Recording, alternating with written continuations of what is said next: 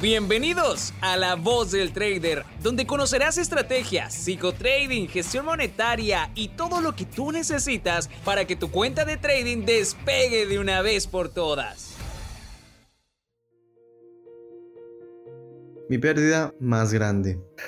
es curioso, porque cuando escucho eso es como si hubiera perdido miles de dólares. Y la verdad es que no, pero por un momento perdí algo más importante. Perdí las ganas e incluso estaba pensando ya en dedicarme a otra cosa. Y bueno, toda esta travesía empezó en 2016, cuando yo conocí el trading por medio de las opciones binarias, como creo que la mayoría lo hemos conocido. Pero ya en 2020 pues le tomé un poco más de seriedad y entré a mi querido Burs. Y bueno, desde el primer día pues a mí me fue muy sencillo entender los nuevos temas. Cada clase que pasaba era una clase aprendida, una clase que pues a mí se me quedaba muy pero muy grabada. Así pasaron días, semanas, y luego llegamos a la clase de creando mi estrategia. Ahí teníamos a Jean-Pierre explicándonos todos los puntos, todas las pautas que debíamos de tomar para abrir una operación. Acabada la clase, pues te juro que yo me sentía súper bien porque había entendido todo, no había ningún tema que se me había pasado, tenía ya mi estrategia formada, entre comillas, porque según yo era buena.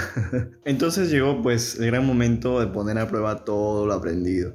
El orden aquí pues era primero hacer backtesting, luego una vez que ya esté probada tu estrategia, recién pasar a la demo. Después de que hayas ganado experiencia en la demo, pues recién pasar a real. Pero yo hice todo lo contrario.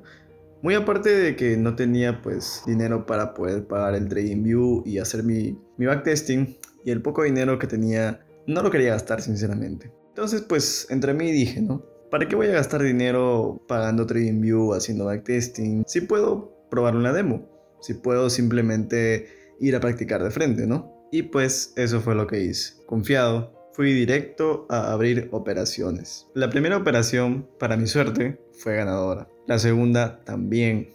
La tercera también. La cuarta, mmm, no tanto, pero dije, no, es cuestión de probabilidades. Entonces, es lo que tiene que suceder. Luego de ello tuve una serie de operaciones entre buenas y malas, pero mayormente buenas. Y ese resultado a mí me dio una confianza enorme. Entonces dije, no, es hora de entrar a Real. Y no había pasado ni un mes de que estaba en la demo, tampoco aún no había acabado el programa. Pero igual, creé mi cuenta real. Justo encontré un broker que me dio bono de bienvenida de 30 dólares. Entonces dije, no, bacán, no voy a tener que invertir en capital, ya lo tengo todo preparado. Pero pasó lo que tenía que pasar. Después de unos días empecé a tener pérdidas, stop loss, stop loss, stop loss, hasta que al final la cuenta llegó a cero. Había quemado mi primera cuenta y me sentía mal, porque según yo, pues estaba haciendo todo bien. Y bueno, un poco incómodo conmigo, volví a revisar las clases, volví a ver en qué estaba fallando, si tal vez mi estrategia era mala, o tal vez había por ahí algo que no estaba tomando en cuenta. Una semana después volví a crear otra cuenta real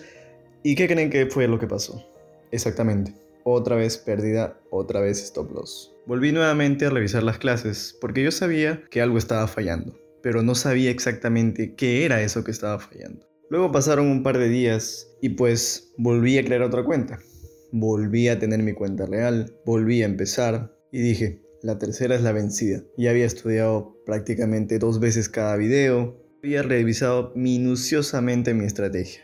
Entonces, pues, nada podía fallar. Lamentablemente volví a tener el mismo resultado, full pérdida, y la cuenta otra vez en cero. Y esta, a diferencia de las otras veces, sí me dolió porque más allá de una pérdida económica, empecé a dudar de mí mismo. Veía cómo mis compañeros avanzaban, tenían resultados, y yo simplemente me había quedado estancado. Me chocó tanto que después de ese día pasé noches mirando literalmente el techo, pensando, pensando y pensando. ¿Qué es lo que pude haber hecho mal? ¿En dónde me había equivocado? Si yo entendía perfectamente todos los temas, me sabía de la A a la Z. Y en ese periodo corto de tiempo, sentí que había perdido que tal vez esto no era para mí, que tal vez debía buscar otra cosa en la que realmente sea bueno.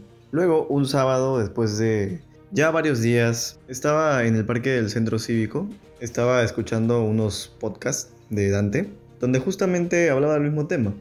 Y yo pues me sentí muy pero muy inspirado, ¿no? Y así, en un segundo, abrí los ojos y dije, oye, oye, ¿qué estás haciendo aquí? ¿Qué pasó?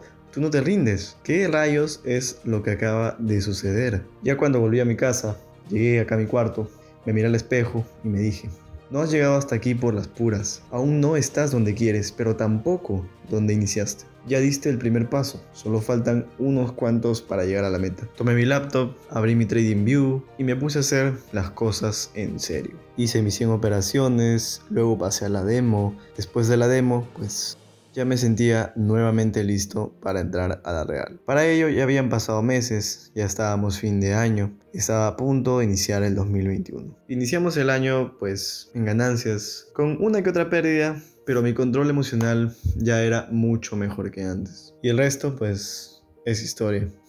A partir de ello, pues siempre vengo practicando, no con un enfoque técnico, sino más bien hacia mí, para conocer mis fortalezas, mis debilidades y poder seguir creciendo. Y bueno, mis queridos oyentes, les digo esto porque quiero que entiendan que una pérdida, dos, tres, cuatro, cinco pérdidas no significan el fin del camino. Eso lo vas a definir tú. Porque ten en cuenta que llegar a la meta no es nada fácil, pero tampoco es imposible. Hay algo que les va a ayudar a llegar a ese objetivo esperanza.